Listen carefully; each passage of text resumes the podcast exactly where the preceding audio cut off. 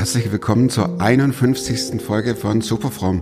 Und wenn man bedenkt, wir sind jetzt noch nicht mal ganz ein Jahr on air auf Sendung, also bei YouTube, das ist schon dermaßen cool und Anfang des Jahres wusste ich nicht, wie, wie wird das, wie komme ich an Leute, wie äh, ist die Bereitschaft, Geschichten zu erzählen.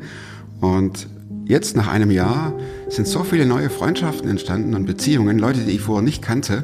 Und auf einmal hat man einen Austausch, eine Beziehung, man schreibt sich eine WhatsApp oder mal eine Mail, je nachdem, man trifft sich und weiß so viel von der Person, das ist echt total genial.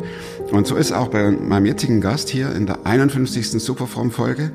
Die entdeckte ich, wie manche andere auch, äh, auf Instagram, Gramgram, Instagram, und äh, war völlig, völlig geflasht, weil diese Frau ist eine Top-Stylistin und äh, ich habe die Bilder angeguckt äh, und dachte, die lade ich ein, die Frau. Die gibt mir bestimmt noch Tipps. Jetzt gut, wenn du Frisur, das interessiert mich nicht, aber vielleicht ein paar Tipps zum Abdecken. Was macht man mit der Haut und so weiter. Das sind ja auch nicht so Fragen, die man sich täglich stellt. Zumindest unser einer nicht. Und dann war sie da, die Lydia, und wir sprachen über, auch über Styling und über äh, Hochzeiten und Stress, was es da gibt. Aber wir kamen auch ganz schnell in andere Themenbereiche rein, wie sie dazu kam zum Stylen, wie das äh, Schritt für Schritt ging, wie es ermöglicht wurde. Und die spricht auch über ihre Ängste, die sie dabei hatte und manchmal sogar noch hat. Es ist ein total authentisches Gespräch und das finde ich wirklich das, das Grandiose bei Superform, dass man nicht so ein festgelegtes Thema hat und sagt, okay, das ziehen wir jetzt auf Biegen und Brechen durch, selbst wenn uns nicht, selbst auf die Gefahr hin dass man im Kreis rumredet, sondern die Geschichte kommt durch und die Geschichte erzählt sich quasi von selbst und du musst nur dieser Geschichte folgen und so ist es auch in der folgenden Sendung und ich wünsche euch echt viel Spaß dabei. Klar bin ich einer, der gescheitert ist. Ich weiß nicht mal, was da läuft und was es ist. Ich bin in der Hinsicht im Moment ein bisschen privilegiert. Der Podcast mit Thomas Mayer. Natürlich denkst du dir dann erstmal, ja gut, der hat auch keine Abitur Ahnung. was weiß ich. studiert noch Medizin, Ja. leidet Das hat er im Bett, hat eigentlich einen Hund draufgeschlagen. Egal wie abgedreht das war. Du bist echt eine Top-Stylistin. Danke. Ist so. Aber wenn man die Bilder sieht, da denkt man schon, boah, mein lieber Scholli, da versteht jemand was von seinem Handwerk. Wie fing das an? Hast du früher als kleines Mädchen die Puppen äh, äh, aufgebaut und hast gesagt, so, Anna und Jacqueline und so, hier haben wir jetzt die Creme und dann machen wir mal Frisur und so. Oder wie war das bei dir? Nee, würde ich gar nicht sagen. Also es ist so irgendwie... Jetzt sag nicht, dass du Fußball gespielt hast Nein. und dass du auf Bäume geklettert bist. Nein, nein, ich habe schon mit Puppen gespielt, auf jeden Fall. Aber ich kann mich auch nicht erinnern, dass ich als Kind irgendwie so groß gestylt habe. Allerdings habe ich schon immer meine eigenen Haare gemacht. Also ich habe wirklich schon in der Grundschule mir selbst die, die Haare geflochten. Äh, bei uns in der Stylistenwelt sagt man irgendwie ein French Braid, also sozusagen ein französischer Zopf. Ähm, und aber in meiner Teenie-Zeit hat das dann angefangen, dass ich dann, ähm, ich war tatsächlich, also es gab so einen Schlüsselmoment, wo ich auf einer Hochzeitsmesse war, als einfach als Teenie mitgegangen bin mit einer Freundin, von der die große Schwester auf die Hochzeitsmesse gegangen ist. Und ich bin dann dort gewesen und habe gesehen, wie ein Friseur eine Hochsteckfrisur gemacht hat und mir selbst eine Hochsteckfrisur Ah, okay. wurde mir dann auch selbst gemacht. Und dann ähm, habe ich gedacht, äh, das ist ja voll einfach. Okay. Genau. Jeder, jeder denkt, oh Scheine, das kriege ich nie hin und du denkst, Und dann bin ich halt nach Hause gegangen und habe am nächsten Tag das wirklich an meiner Schwester geübt und habe, ich habe halt eine Schwester, die ist fast so alt wie ich und ähm, ja, und damit hat es eigentlich angefangen, weil kurze Zeit später war dann so der erste Abschlussball, wo ich dann angefangen habe, ja, sie und ihre, ähm, ihre Freundin habe ich dann gestylt.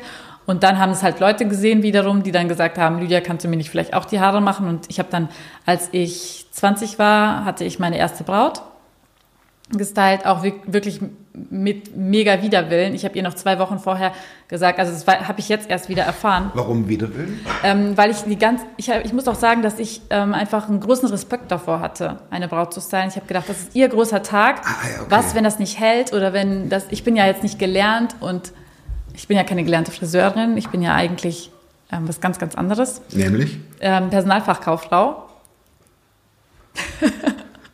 genau, jetzt schon seit fünf Jahren nicht mehr tatsächlich. Ich dachte, Ja. so beim Durchscrollen durch deinen Instagram-Account, du hast bestimmt so die klassische äh, Ausbildung gemacht, Friseur, Mhm. Kosmetikerin, Kosmetikschule in Köln gibt es, glaube ich, eine. Ja. Und dann immer den Wunsch gehabt, selbstständig zu werden. Tatsächlich nein. Personal, Und kannst du es heute noch brauchen wenigstens? auf jeden Fall. Jetzt vor allem halt aber alles, was irgendwie mit Steuern und Ah, mit okay. Gehalt natürlich zusammenhängt. Ich habe gestern erst mit meiner Mitarbeiterin durchgerechnet, was quasi netto dann rauskommt. Ah. Aber ähm, ja, Also du hattest großen Respekt vor der genau. Braut. Ja. Und die wollte aber unbedingt, dass du ihr die Haare machst. Genau, das war meine Freundin und ich habe dann für sie ähm, bei einem anderen Friseur angerufen und habe dann einen anderen Termin gemacht und habe hab gesagt, hier, ähm, ich mache das nicht, du kannst dann zu dem gehen, der macht das ganz gut. Und dann war sie natürlich richtig sauer und hat gesagt, auf keinen Fall, du machst das auf jeden Fall. Und ähm, ja, ich war dann, wie gesagt, so ein bisschen gezwungenermaßen habe ich das dann gemacht. Und wie das halt immer ist, wenn man etwas gut macht, dann kommen halt immer danach nochmal Leute auf einen zu. Und ich habe das dann ungefähr ich glaube ungefähr fünf Jahre oder fast sieben Jahre habe ich das einfach so als Hobby gemacht und hatte ungefähr so fünf bis sechs Bräute im Jahr gestylt, manchmal bis zu zehn. Wirklich einfach nur so, umsonst, kostenlos, einfach nur als Hobby. Aber die hat Spaß gemacht. Ja, auf jeden Fall. Ich bin wirklich, also sonst wäre ich ja nicht morgens um 5 Uhr manchmal schon bei den Bräuten dort gewesen. Ne? Dann hatte ich eine Situation, ähm, wo das einfach nicht mehr Spaß gemacht hat, weil ich habe ja auch viel Geld dafür ausgegeben, weil ich habe meine ganzen Produkte und alles selbst eingekauft und habe dann, ähm, wie gesagt, diese eine Situation gehabt. Und da habe ich gesagt, so, wenn, dann möchte ich das richtig machen. Ich möchte Geld dafür bekommen. Die Situation war so, dass jemand einfach, ähm, ich habe dann irgendwie 20, ich habe einfach gesagt, ich brauche, ähm, ich komme dahin, aber ich bekomme halt 20 Euro einfach als als Ausgleich oder wie soll ich sagen? Ja, also als für die mini, mini, fürs, minimalster Hinf Ausgleich. fürs Hinfahren, also als für Fahrtkosten und für Produkte. Ne? Das war so ein Materialkostenersatz. Ne? Und diese Person wollte einfach diese 20 Euro nicht bezahlen und fand, das war zu viel. Und wenn man es jetzt vergleicht, was ich halt jetzt für das Gleiche nehme, ist natürlich einfach, ähm, ja, einfach unfassbar. Aber ähm, da habe ich einfach selbst das erste Mal gemerkt, dass was, wenn man etwas umsonst bekommt, dass man das einfach nicht wertschätzt. Und ähm, da habe ich angefangen, ähm, mich darum, also einfach mal auch zu gucken, kann ich mich denn überhaupt selbstständig machen, wenn ich nicht Friseurin bin und so weiter und so fort. Also nochmal, du hast weder Friseur gelernt, noch äh, einen Schminkkurs besucht, Genau. sondern alles Learning by Doing. Ja, genau. Aber dadurch, dass ich halt in der Zeit, also bis dahin hatte ich ja bestimmt schon, ähm, lass mich jetzt nicht lügen, ich schätze ungefähr um die 70 Bräute gemacht. Und ähm, das ist halt, diese Erfahrung kann einem auch keiner nehmen. Also man hat ja auch einfach die verschiedensten Haare und die verschiedensten Gesichter einfach gesehen. Genau, ich habe dann tatsächlich auch nur mit Haaren angefangen und ich muss auch sagen, dass ich da so ein bisschen reingerutscht bin in das Ganze, weil ich habe auch nicht ähm, gerech damit gerechnet, dass ich irgendwie wirklich damit selbstständig sein kann. Ich habe gedacht, ich mache das nur so ein bisschen nebenbei, einfach nur, ähm, damit ich sozusagen offiziell das Geld dafür bekomme. Und ich, wir haben einfach ähm, diese eine Situation gehabt, wo ich dann für das Finanzamt das ausfüllen musste, wie viel Geld ich ähm, erwarte für das kommende Jahr. Und ich habe dann irgendwie 1000 Euro dahingeschrieben, also fürs ganze Jahr 1000 Euro Umsatz. Und mein Mann hat nebenbei gesessen und gelacht. ja, das war wirklich so. Und, Guter Mann. Ja. und gesagt, das ist, ähm, also gelacht deswegen, weil er gesagt hat, das hast du ein bisschen hoch angesetzt. Ach so rum? Ja, ja. Ah, ich dachte, das sagt, Schatz, äh, mach noch eine Null ran. Nee, so nein, nein, ich. Ach überhaupt so. nicht. Oh Mann. Nee, und das war, das ist das, ich meine, ich habe natürlich viel mehr verdient dann das Jahr da drauf, aber das war einfach, ähm, ja, man, man, also es zeigt einfach, dass ich einfach überhaupt nicht, nichts erwartet habe. Ne? Und umso krasser war dann einfach, dass ich dann, ähm, jetzt kommt es eigentlich so zu dem, wie ich überhaupt dann dazu gekommen bin, einfach auch mehr zu machen in diesem Bereich, weil ich hätte gar nicht so viel mehr machen können, weil ich war ja auch noch angestellt. Ich war ja nebenberuflich nur selbstständig Ja. und genau, ich hatte ja noch die Kinder, zwei große hatte ich damals schon und ähm, ich habe mir auch ehrlich gesagt gar nicht so viele Gedanken gemacht, wann ich das alles machen will, weil das war ja einfach, wie gesagt, Hobby. Ich habe das dann, die Probetermine habe ich so nebenbei abends gemacht und am Samstag bin War ich ja ein dann. großer Aufwand, ne? Ja, es sind Nebenher. schon immer so drei Stunden, sind ja immer so der Probetermin. Plus Mama. Plus, sein. ja, natürlich. Aber ich hatte jetzt auch so kein anderes Hobby, deswegen war das jetzt nicht so. Und ähm, war dann aber, genau, ich hatte kurz, bevor ich mich selbstständig gemacht habe, das war im September, also im September habe ich mich selbstständig gemacht. Eigentlich auch so total dämlich zum Ende der Hochzeitssaison. Dezember 2014. 14, genau, September. Und ähm, kurz vorher hatte ich, ähm, saß ich wirklich im Gottesdienst und ähm, hatte eine Situation, wo ich ganz klar gespürt habe, dass Jesus möchte oder Gott einfach sagt, kündige doch einfach deinen Job und mach nur das. Und ich habe eigentlich, ich habe einfach gedacht, ähm, das, ist, das ist total unlogisch. Wie war das? Du saßest, du saßest da und dann war eine Predigt oder irgendwie? Ja, und die Predigt hat überhaupt nichts damit zu tun gehabt. Also es war einfach in dem Moment einfach wie, als wäre das so ganz klar in meinem, in meinem Herzen, ich sollte nur, nur noch das machen. Und ich habe einfach nur gedacht, wie gesagt, das war bevor ich mich selbstständig gemacht habe. Und ich habe einfach nur gedacht, also ich weiß jetzt nicht, wo das herkommt, ob das jetzt irgend so ein Traum ist, den ich auf einmal lebe oder spüre, weil ich habe das ja nie wollen, machen wollen, weil mein, mein Job hat mir ehrlich gesagt auch total Spaß gemacht. Und ähm, das habe ich einfach komplett ignoriert. Einfach diesen, diesen Gedanken oder dieses Gefühl. Und hatte das ungefähr zwei Monate später nochmal.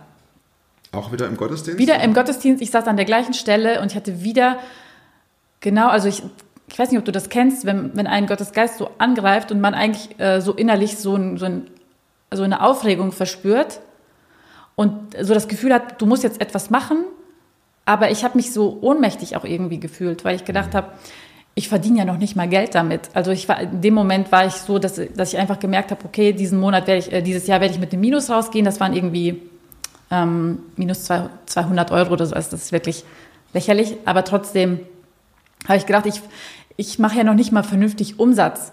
Wie bitte sollen wir das alles machen?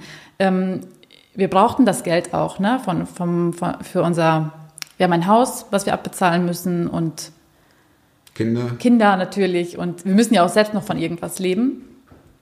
Ja. Und dann letztendlich war das so, dass im Januar, dass ich das, ich habe das dann auch äh, wieder ignoriert oder ich habe es weggeschoben. Und im Januar hatte ich dann eine ähm, Situation auf der Arbeit. Ich war wirklich auf der Arbeit und mein Schwager hat mir eine Nachricht geschrieben, hat gesagt, ich weiß nicht warum. Ich habe so den Eindruck, der Heilige Geist, der mahnt mich, ich soll dir diese Nachricht schicken. Und der hat mir eine Bibelstelle geschickt und ich weiß echt nicht mehr, wo die steht und ich finde die auch nicht mehr. Witzig, also interessanterweise. Ähm, aber da geht es darum, ähm, es war, ist auf jeden Fall von Paulus oder Petrus, wie gesagt, ich weiß es nicht mehr, irgendwo im Neuen Testament, ähm, dass es darum geht, dass wir uns keine Sorgen machen müssen, dass Gott für uns sorgt. Und da ging es auch irgendwie nochmal um Geld. Also es ging also ganz gezielt um Geld. Und das war ja auch eigentlich so meine Sorge. Und es hat mir so dermaßen in meine Situation reingesprochen, weil in dem Moment war das dann schon so, dass ich gedacht habe, wie soll das überhaupt werden? Weil im Januar waren wir komplett, war ich komplett voll. Ich war wirklich komplett, ähm, also ich hatte fast von April bis ähm, Ende Oktober hatte ich alle Samstage belegt. Für, Für Hochzeit Hochzeiten. und Genau. Und ich habe dann einfach auch gedacht, ähm, wie, wie soll das denn überhaupt werden? Ähm, einfach mit der Zeit. Und da habe ich dann wirklich, das war nochmal so die dritte ähm, Sache, wo ich einfach genau wusste, so, jetzt reicht's, es ist definitiv, also es muss Gott sein. Und ich bin auf dem Weg nach Hause gewesen und ähm, habe wirklich auch nochmal laut so gesagt, also im Auto saß ich und habe gesagt, Gott, ist das wirklich von dir? Es ist einfach so ein großer Schritt. Ähm, kann ich das wirklich wagen? So nach dem Motto, also ich habe das, ich habe nur einfach gesagt, oh Gott, ist das wirklich von dir? Und dann habe ich die Antwort ge- gehört, also nicht laut gehört, aber in meinem Innern ja. Und dann habe ich wirklich, ja, jetzt hör doch endlich, ne? Wirklich. meine Güte, Lydia. Ja, also es war so, ich spreche doch schon Red so ich deutlich. Chinesisch mit dir. Genau. Und dann habe ich gesagt, okay, ich weiß aber nicht, wie ich das meinem Mann äh, erzählen soll, aber weil das für ihn ja jetzt etwas ganz Neues wäre, weil ich habe ihm ja nie irgendwas davon erzählt. Ah, okay. Ich habe das komplett für mich behalten. Für dich behalten. Hm. Und ähm, ja, und dann bin ich nach Hause gekommen und habe gesagt, ja, Jesus, okay, wenn du, ähm, wenn du meinst, dass es so sein soll, dann ähm, ist es halt so, ne? Dann wird mein Mann wahrscheinlich auch, wir werden, wir werden irgendwie auf einen Nenner kommen dann. Oder ich muss ihn vielleicht überzeugen Jetzt oder bin ich was auch immer. gespannt. Ne? Ja, und dann ähm, kam er nach Hause und wir sind, beziehungsweise wir sind kommen, kamen damals fast ziemlich gleichzeitig nach Hause und ähm, ma machen das immer so, dass wenn wir dann, ähm, wenn er nach Hause kommt von der Arbeit, dann trinken wir zusammen einen Kaffee oder einen Tee und ähm, und er saß dann am Tisch und dann habe ich wirklich einfach nur gesagt, Schatz, ich muss kündigen. Und dann hat er gesagt, ich glaube auch. Nein, echt? Ja, Also ohne irgendwie, nee, wie das jetzt oder er- erklär mal oder, sondern einfach. einfach, ja. Und dann hat er gesagt, ich weiß sowieso nicht, wie du dir das vorgestellt hast. Ähm, du hast jetzt auch schon so viel da rein investiert, ähm, dass es keinen Sinn macht, quasi einen Rückzieher zu machen. Also er hat es aus seiner logischen Seite so erzählt. Und dann habe ich gesagt, ja, aber ähm, wie sollen wir das Ganze machen? Ich meine, ich bin bei uns auch schon immer für die Finan- Finanzen so zuständig gewesen. Ich habe immer mir das Ganze angeguckt. Und ähm, ja, und dann er hat, er hat gesagt, wir werden das schon irgendwie schaffen. Und ähm, ja, und im Nachhinein gesehen, ich habe das jetzt auch so über ein Jahr später, so eineinhalb Jahre später, habe ich das auf der Einkommensteuererklärung, habe ich gesehen, dass wir wirklich 10.000 Euro weniger in dem Jahr dann hatten. Als Als, vorhin, ähm, als du, als, genau, als zuvor, als, zusammengearbeitet als du hier, haben. mh. Und ganz ehrlich, wir haben es nicht gemerkt. Wir haben es nicht gemerkt. Ich, also man kann sich, ich glaube, abgesehen davon, dass man sich auch an weniger Geld gewöhnen kann, ähm, hat Gott uns einfach so getragen dadurch die ganze Zeit. Wir hatten alles. Ne? Wir haben wir es einfach nicht gemerkt. was haben deine Eltern dazu gesagt? Meine Eltern sind ganz, ganz streng gläubig. Also wirklich, ich, ich weiß nicht, ob die Mennoniten, was sagen. Ähm, Ja, sag mir was. Und also für meine Eltern ist das bis heute, glaube ich, nicht der ideale Berufswunsch oder Ja. ideale Berufswahl. Und ich glaube auch deswegen, also mit diesem Hintergrund war das für mich recht schwierig, das als Gottes Hand erstmal so anzusehen überhaupt. Das, ich habe auch wirklich mehrmals so gedacht, das kann doch nicht von Gott sein. Irgendwie ist das doch so eine oberflächliche Welt. Ne? Wir haben wirklich eine schwere Zeit auch miteinander durchlebt, wo wir gesagt haben, wir haben uns einfach so viel über den Glauben gestritten, dass wir gesagt haben, wir reden gar nicht mehr über den Glauben. Und das ist jetzt ungefähr ja, vielleicht ein halbes Jahr oder ein Dreivierteljahr her, dass wir ähm, uns wieder, dass wir das einfach, also ich habe auch meine Eltern um Vergebung gebeten wegen vielen Sachen, weil man muss auch einfach sagen, dass vieles ähm, Rebellion einfach war bei mir und dass man ganz, man, also von beiden Seiten ist das ja auch einfach so, dass alle beide denken, ähm, ich habe ich hab recht und das ist definitiv nicht so, weil ähm, diese so Rechthaberei, das kommt einfach nicht von Gott. Und ähm, wir haben dann, ich bin halt auf sie zu und wir haben uns ausgesprochen und wir haben auch einfach gesagt, dass, dass das eher vom Teufel kommt, dass wir ähm, nicht mehr über den Glauben sprechen wollen. Gerade Streit und solche Sachen kommen vom Teufel. Und ähm, dass wir einfach vieles mit Liebe zudecken wollen. Und deswegen ähm, gehen wir bestimmten Themen einfach aus dem, Um der Liebe willen. ja, um der Liebe. willen. Ja. Und nicht um des äh, lieben Friedens willen. Genau, nicht um des lieben Friedens willen. Ja, das ist ein Riesenunterschied. Ja. Nimm uns mal mit äh, rein in so einen äh, Braut-Styling-Alltag. Im Normalfall ist es so, dass die mich wirklich schon Monate vorher anschreiben und dass wir immer einen Probetermin vereinbaren. Also es ist ex in extrem seltenen Fällen, wenn es ganz, ganz, ganz kurzfristig ist oder so, hat man ähm, zwischendurch mal, dass ich wirklich ohne Probe komme ähm, und die Braut Was heißt einfach, Probe? Dass wir uns einmal vorher treffen und ich das ganze Styling einmal aus, sozusagen mit der Braut probiere, Ah, okay. ob sie sich wirklich so sieht, ähm, ob sie sich das vorstellen kann, ob es zum Kleid passt und so weiter und so fort. Dass wir es insgesamt auch ganz gut zu allem anpassen. Ah, das heißt, es ist ja nicht, okay, du merkst, ich habe keine Ahnung, muss ich auch nicht. Ist ja auch, Äh. ja. Also du gehst da hin und dann äh, hängt da das Kleid und, und sagt die Frau, hier so und so und was kannst du aus meinen Haaren machen? Oder ich stelle mir das und das vor, Genau. passt das? Ja, und das machen wir, wie gesagt, an der Probe. Die kommt dann meistens einmal zu mir zur Probe und an, der, an dem Tag der Hochzeit bin ich dann aber bei ihr. Ah, okay. Dann komme ich morgens dahin und ähm, mache sie sozusagen zur Braut. Sie zieht sich dann um und fährt dann zur Hochzeit. Aber da bist du dann nicht mehr dabei. Nee.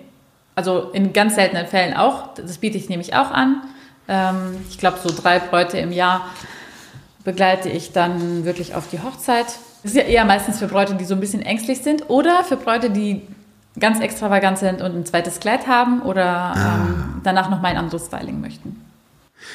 Muss man sich das so vorstellen, dass du da sehr professionell auftrittst? Äh, weil ich kann mir vorstellen, da ist ja ziemliche Aufregung. dann schwirren ja wahrscheinlich noch Mutter und Schwiegermutter oder irgendwas Genau. und Brautjungfern rum und Ja. Bröstchen hier und da und du musst sagen, so jetzt. Ja, entweder so, aber das ist eher selten. Meistens halte ich mich wirklich bedeckt und äh, die haben schon ihren Zeitplan. Ah, okay. Ich, also ich gebe den Zeitplan sozusagen ein bisschen vor. Ich sage, so viel brauche ich pro Person und dann, die braucht jetzt immer die letzte. Ähm, Ach, du musst die anderen auch Genau. stylen. Wenn ich die anderen dann mitstyle. Also Ah. oft style ich dann noch bis zu vier Personen noch dazu. Das ist richtig Stress. Ja, doch. Da kannst du ja auch nicht in der Jeans kommen, oder? Oder äh, da muss er dann auch irgendwas hermachen, ne? Ja, es kommt immer drauf an, finde ich. Aber also, Kommt ihr dann im Team, im Gesch also im Geschmader, Ja. seid ihr dann hier, so jetzt kommen die Stylisten-Experten, macht Platz, wie im Film. Na, da kommt so eine langsame Musik und dann kommt ihr in Zeitlupe so quasi die Treppe hoch. Nein, überhaupt nicht. Das ist wirklich so. Also man kennt sich ja dann schon vom Probetermin. Ich muss sagen, dass die Situation meistens ganz herzlich ist. Mhm. ich fände es cool, wenn Ja. das so wäre. Ähm, hier, wie hieß der Leider Film? nicht. Wie hieß der Film? Pass auf, pass auf, pass auf, wo sie aus der FBI-Agentin eine, Ich weiß es. ähm, Ich weiß den Namen nicht. ich, ich, ich, du, das, Plötzlich, nein, warte mal, das ist nicht plötzlich. Ne, plötzlich, ne, nein. ne, plötzlich Prinzessin ist es nicht, Nein. aber, äh, aber du weißt auch, wenn ich mal Ja, in dem, in dem Flugzeug. Bitte? Mit Sandra Bullock. Ja, genau. In dem, in dem äh, Hangar drin, in dem, aus, aus einem, aus einem äh, hässlichen. Ja, kommen sie ja dann in Zeitlupe raus. Und denkst du, was ist denn das hier? Ja. Also so ist bei euch nicht. Nein. Dass ihr quasi. Ich würde auch nicht sagen, dass wir die Person so wahnsinnig verändern. Das ist, ich versuche dann, wir versuchen wirklich schon, die Brautstylistin, die ich auch kenne, die, die meisten, wir versuchen halt das Beste aus der Person rauszuholen, aber die Person jetzt nicht komplett umzustylen, so dass man sie nicht erkennen kann. Vor allem, weil die meisten dann auch Angst haben und sagen, ja, hoffentlich erkennt mich mein Bräutigam dann noch wieder oder Ach, das, das sagen sie, das sind so ja, die Ängste. natürlich, natürlich. Das ist halt so, dass ich finde, das ist auch so das Wichtigste. Auch die Bräutigame, die sind dann meistens so, dass sie sagen so, du machst dir aber nicht so viel Lidschatten und bitte keinen roten Lippenstift und ähm, lass bitte die Haare offen. Oder Oh Mann, das ist ja auch manchmal ganz schön stressig, oder? das ist einfach nur viel Druck, Ja, sagen. ja, das kann man, das spüre ich gerade so richtig, wenn du mir vorstellst. Und dann turnen die anderen ja um dich rum. Das ist wie so ein Mischpult, wenn sie dauernd zu ihm herlaufen und sagen, mach leiser, mach lauter, mach leiser, mach lauter. Und dann kommt die Schwiegermama, die vielleicht noch Friseurin ist und sagt, Kind, wird das wirklich alles halten? ja, ach, aber insgesamt macht das schon Spaß. Cool, da können wir mal einen Film machen, du. Styling hat ja mit Veränderung zu tun. Voll. Und äh, hebt es ja ein Selbstbewusstsein oder ein Zufriedenheitsgefühl, Mhm. wenn man einen Profi hat, der einem sagt, mach mal so oder so oder so, achte mal Genau. da drauf. Ne? Äh, Das Äußere kriegt man nicht weg. Aber, also ich meine jetzt den Menschen, so sieht man aus, an innen auch, aber ich habe nämlich bei deinem äh, Account auch gesehen, da, äh, was du alles machst, Styling und so weiter, ist auch Ermutigung und daneben Mhm. eine Krone. Was bedeutet das? Habe ich mich gefragt. Ähm, Ermutigung einfach ähm, in der Hinsicht auch, dass ich zum Beispiel vor allem meine Kollegen ermutigen möchte, weil unser, unser, unsere Arbeit, würde ich sagen, ist von Angst geprägt. Also die wenigsten von meinem, meinen Stylistenkollegen kommen über diesen, über diesen kleinen Unternehmerstatus raus, sondern bleiben immer klein, ähm, klein also wirklich Kleingewerbe, also machen das immer nebenberuflich. So wie du angefangen hast Genau. im Prinzip. Ne? Und ähm, da ist das auch immer wieder, also ich sehe das immer wieder und das, ähm, Jesus hat mich einfach von Angst befreit letztes Jahr, äh, dieses, dieses Jahr im März, genau, folgt also wirklich auf auch krasse Art und Weise, wo ich einfach gar nicht gewusst habe, dass ich so viel Angst in meinem Leben habe, obwohl das Da will ich natürlich nachhaken. Ja. Was war da? Kann man drüber reden oder ist das? Das ist einfach alles gewesen. Also ich, ich, mir, mir war das überhaupt gar nicht so bewusst. Also es hat natürlich damals angefangen mit solchen Sachen, dass ich Angst hatte, in die Selbstständigkeit zu gehen, was natürlich Ja. eine ganz normale Angst ist, ne, würde ich sagen. Aber ähm, ich habe einfach mit der Zeit einfach festgestellt, ich bin einfach wie so gelähmt. Also ich, ich war zum Beispiel im, in einem Laden und ähm, mich hat jemand von hinten angetippt. Und das war ein Freund, also eine Freundin von mir. Und ich habe einfach mich, ich bin einfach komplett erstarrt. Ne? Ich habe eigentlich, ich warte in solchen, Ach. ich habe immer in solchen Momenten immer gewartet, einfach bis diese Person wieder weggeht. Weil ähm, ich, ich kann das einfach oder ich, ich mochte das nicht, dass mich überhaupt grundsätzlich jemand anfasst. Ich habe auch Berührungsängste gehabt. Ähm, au außer jetzt natürlich jetzt in so einem ganz normalen Familienkreis. Familie, und so, ne? Familie, Kinder, ja. ja. Ähm, da mochte ich das auch sehr gerne, aber ähm, selbst bei Freundinnen, mit denen man jetzt nicht so eng ist, ähm, also umarmen ist immer kein Problem, aber so einfach so, das war schon komisch, muss ich sagen. Auch so große Menschenmengen waren für mich immer eine Katastrophe. Ähm, irgendwelche, also ich hatte wirklich Angst auf dem, ähm, wie heißt denn das, ähm, auf der Rolltreppe, dass ich da irgendwie komisch hängen bleibe, ähm, auf die, im Aufzug, ähm, dass irgendwas passiert. Dann kamen kamen solche Sachen wie ähm, jedes Mal, wenn ich irgendwie gehört habe, dass irgendwas passiert ist, und dann hat sich immer noch eine Angst dazu gesammelt. Also ich hatte Angst wirklich vor Erdbeben. Ich habe Angst vor, vor allem, was es irgendwie gibt an Naturkatastrophen. Dann habe ich zum Beispiel gehört, dass ein Mann ähm, durch den Wald gefahren ist und es ist ein Baum runtergekracht ähm, und der war tot. Und dann seitdem konnte ich nicht mehr vernünftig durch Wälder durchfahren. Ähm, auch wenn zum Beispiel jetzt oben, ähm, oder ich habe gehört, dass ein Flugzeug geflogen ist und dann ist man automatisch so kommt das jetzt näher, fällt das jetzt auf mein Haus? Also total bescheuert und dämlich eigentlich. Aber es war wirklich, es hat mein Leben komplett bestimmt. Und ich habe es einfach nicht gemerkt. Und das war im Hauskreis, wo wir dann ähm, irgendwie über etwas gesprochen haben. Es ging eigentlich über was ganz anderes, um Träume. Und dann hat jemand gesagt, Lydia, ähm, es hört sich an, als wär, hättest du Angst in deinem Leben. Und da habe ich gesagt, ich doch nicht. Ich habe überhaupt keine Angst. Ich bin, also jeder hat Bin mir vor allem... von tough. Jeder hat mir gesagt, äh, vor allem auch mit der Selbstständigkeit, du bist total mutig und Mhm. so, ne? Und ich habe einfach gedacht, nee, ich bin doch, ich bin doch gar nicht ängstlich. Und in dem Moment, ähm, wo mir das dann bewusst war, habe ich dann, ähm, oder noch nicht bewusst war, dann habe ich einfach gesagt, Gott, wenn das so ist, dann mach mir das bitte klar. Und der Satan hat es aber einfach total umgekehrt und hat das so, ähm, also der hat mich so nochmal gepeinigt in dieser Zeit. Das waren zwei Wochen dieser bewussten Angst, muss ich sagen. Also vorher war das wirklich so unbewusst und ich habe gedacht, das gehört einfach zu mir. Und ähm, der hat mir immer wieder auch solche Sachen, also mir haben mehrere gesagt und meine Freundinnen wussten das dann auch. Ich habe denen das auch erzählt. Mir ging es super schlecht. Ich hatte wirklich Panikattacken. Dann und das hatte ich vorher nicht. Ich hatte keine Panikattacken und in dem Moment war das dann so, dass der Satan gesagt hat, so du kannst gar nicht ohne Angst leben. Die wird noch viel schlechter gehen. Ne? Also stell dir vor, die Leute fassen dich einfach an. Also es ist einfach äh, im Nachhinein, also für Leute, die ähm, die, glaube ich, so diese Angst nicht haben, ist das auch unv- unvorstellbar. Aber, ähm, Aber es gibt genügend Leute, die jetzt sagen, genauso geht mir es auch. ja. 100 Ich will, und ich habe einfach gesagt, ich will diese Angst überhaupt nicht loswerden. Das ist total bescheuert.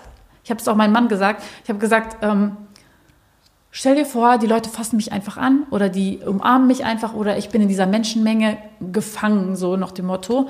Und ich kann, konnte mir einfach überhaupt nicht vorstellen, dass das irgendwie weg war, weil es einfach so krass Teil meines Lebens geworden ist. Und ähm, wir haben einfach mehrere, ähm, vor allem habe ich einfach die ganze Zeit gesagt, wie kann das sein, dass ich Kind Gottes bin und dass die Angst mich einfach so gefangen hält. Und ich habe einfach das Gefühl gehabt, ich bin nicht ganz, ich bin äh, quasi nicht ganz heil geworden irgendwie. Ne? Und ich habe einfach gedacht, wie kann das denn sein? Gott hat mich doch komplett neu gemacht. Ne? Wie kann das denn sein? Und dann hatten wir eine ganz, ganz tolle Predigt von einem Pastor bei uns in der Gemeinde. Und ähm, ich habe halt das ganz, ganz lange vor mir hergeschoben, dass ich ähm, gesagt habe, ich treffe mich mit diesem, mit diesem Pastor und dass er für mich betet auch.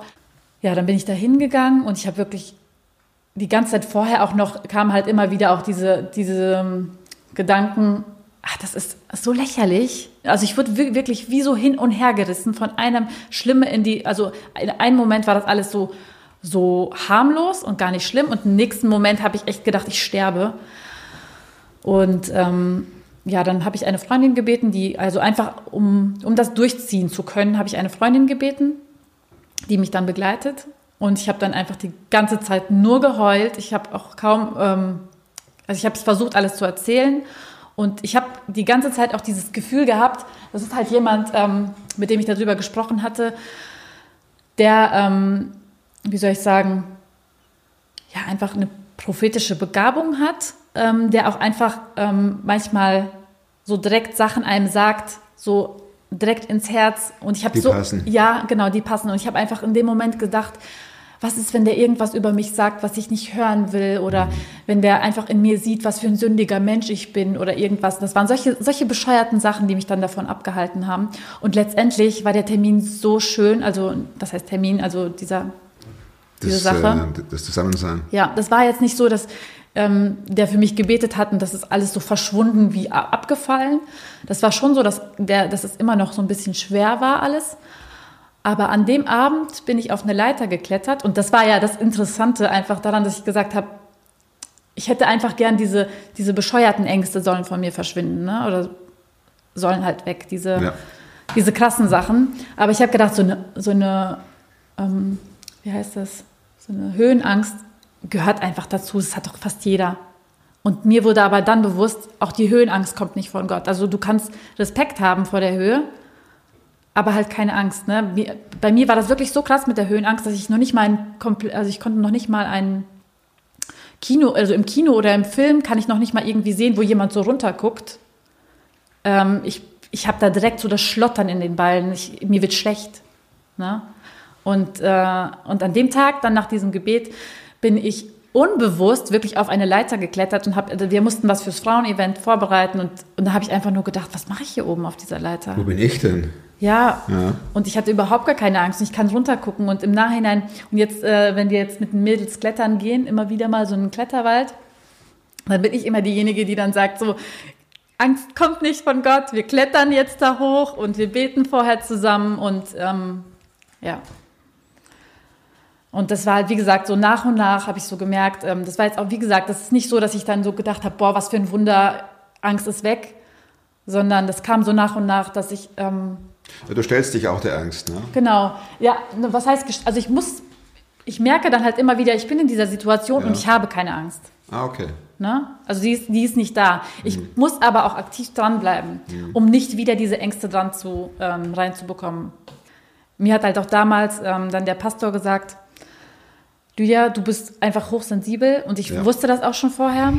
Und jedes Mal, wenn ich irgendwas mitbekommen habe, ähm, habe ich für mich diese Angst immer wieder angenommen. Ich Ja. habe für mich immer wieder gesagt, das ist etwas, ach, davor muss ich mich auch fürchten. Ach, davor muss ich mich auch fürchten. Ich habe das quasi immer wieder angenommen, ne, diese Angst.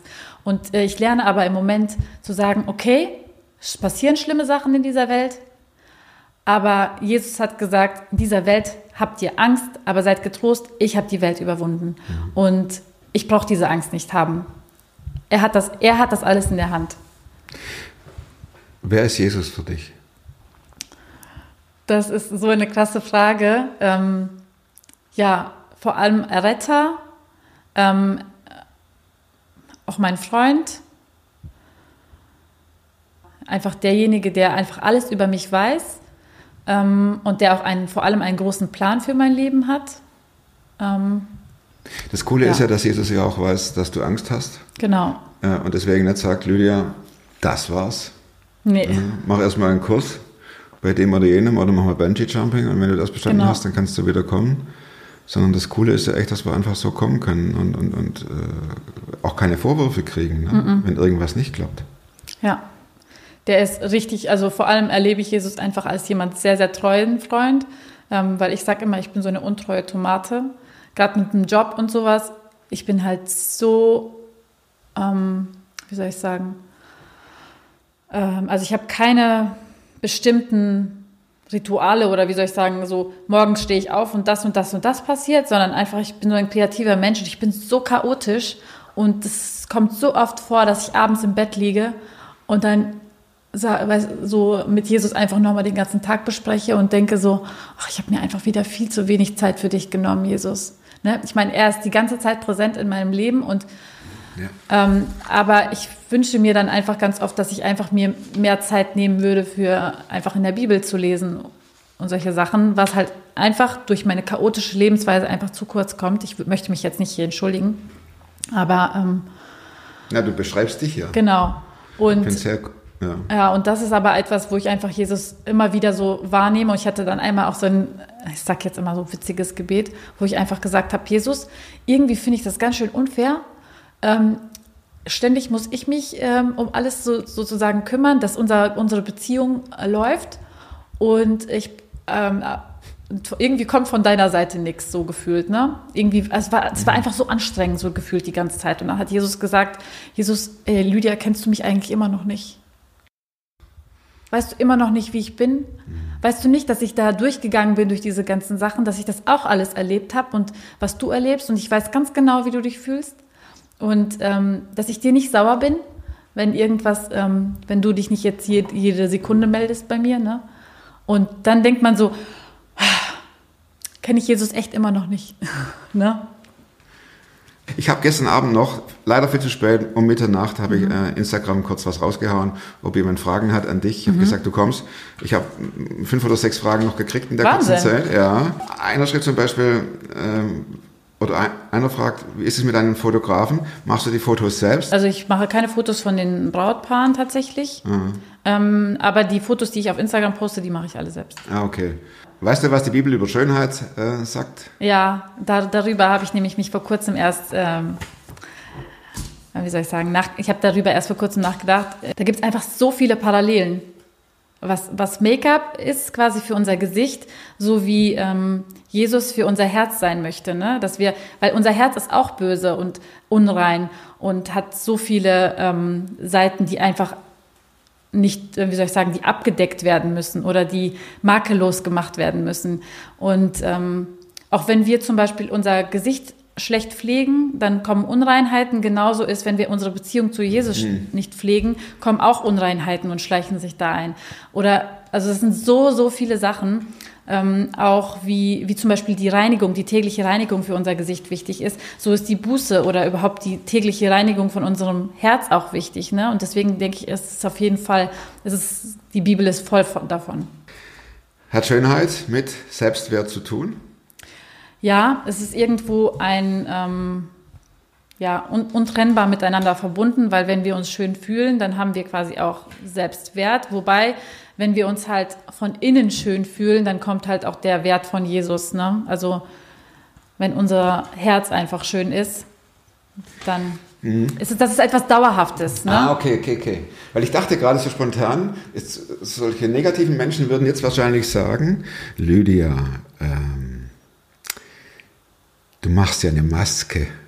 Ja. Und dann sehen die Leute schön aus und sind trotzdem hinter ihrer schönen Maske immer noch Mhm. der böse Mensch. Natürlich. Aber das kann ich ja auch nicht ein Ja, aber das ist ja, immer, das ist ja immer so, das ist ja immer ambivalent. Du könntest aber genauso gut sagen, pass auf, ähm, ich mache die Menschen, ich bringe sie zum Strahlen, Genau. ich bringe sie zum Strahlen und arbeite das heraus, was sie eigentlich sind. Ja. Das wäre meine, also da, das Genau so sehe ich das auch. genau. Also ich unterstreiche ja nur das schon, was schön ist an ihnen. Hm. Ich mal ja, auch was du hast ja mir irgendwie vorher noch Fragen geschickt, ähm, wie kann ich Falten wegmachen? Sowas kann ich nicht machen. Ich bin kein Maskenbildner. Ich Hm. kann Falten oder ähm, auch Unreinheiten, wenn sie jetzt doll vorhanden sind, wenn das, die sind ja meistens so Unebenheiten. Unebenheiten kann ich nicht Oder wegmachen. Narben. Ne? Narben. Das kann man halt nicht zuspachteln, so wie Männer das immer so gerne sagen. Mein Mann sagt, ach, die ist ja gespachtelt. Ja, das kann, das kann ein Schönheitschirurg und das kann ein Maskenbildner machen, indem der wirklich eine Maske aufträgt mit Latex oder womit man das auch immer macht. Aber das bin ich halt nicht. Ähm, Du arbeitest die ich arbeite, Schönheit. Genau, ich arbeite die Schönheit Heraus. sozusagen heraus, ja. Das würde ich auch, äh, das würde ich auch sagen, wenn ich das, wenn ich dich wäre. ja. Na, im Ernst. Ist eine Dauerwelle für Tommy möglich? Ich bin leider keine Friseurin, deswegen kann ich das nicht sagen. Cool. Ich stelle es nur, weil das hier Du hast äh, eine witzige Community. Ja, definitiv. Definitiv. Coole Community. Ja. Ist ganz wichtig, dass man, deswegen freue ich mich auch, dass innerhalb so kurzer Zeit gleich sechs oder fünf oder sechs Fragen gekommen sind. Letzte, was hältst du vom Destination Shooting? Sagt dir das was? Ja, das ist quasi, wenn es immer, wenn im Ausland irgendwie ein Shooting gemacht wird. Ja. Ich muss dazu sagen, dazu kann ich leider auch nicht so viel sagen, weil ich im Ausland nicht tätig bin. Also man heiratet Genau. und ist alles durch und Ja. dann nach der Hochzeit geht man irgendwie ins Ausland Ja, und lässt sich da mit den Klamotten genau. nochmal fotografieren. ja, oder es gibt ja auch Destination Weddings. Das ist quasi Ah. dann eine Auslandshochzeit. Auslandshochzeit, also da kannst du auch nichts dazu sagen. Leider nicht. Und jetzt kommt noch die letzte Frage von Tommy. Die anderen, hier blinkt's. Dann, äh, ne, zwei Fragen. Mhm. Gibt es ein Lieblingsbuch, das du nicht nur einmal gelesen hast, sondern mehrmals? Mhm. Ähm, ja, das heißt ähm, Noch mehr Leben bitte von Christine Kane.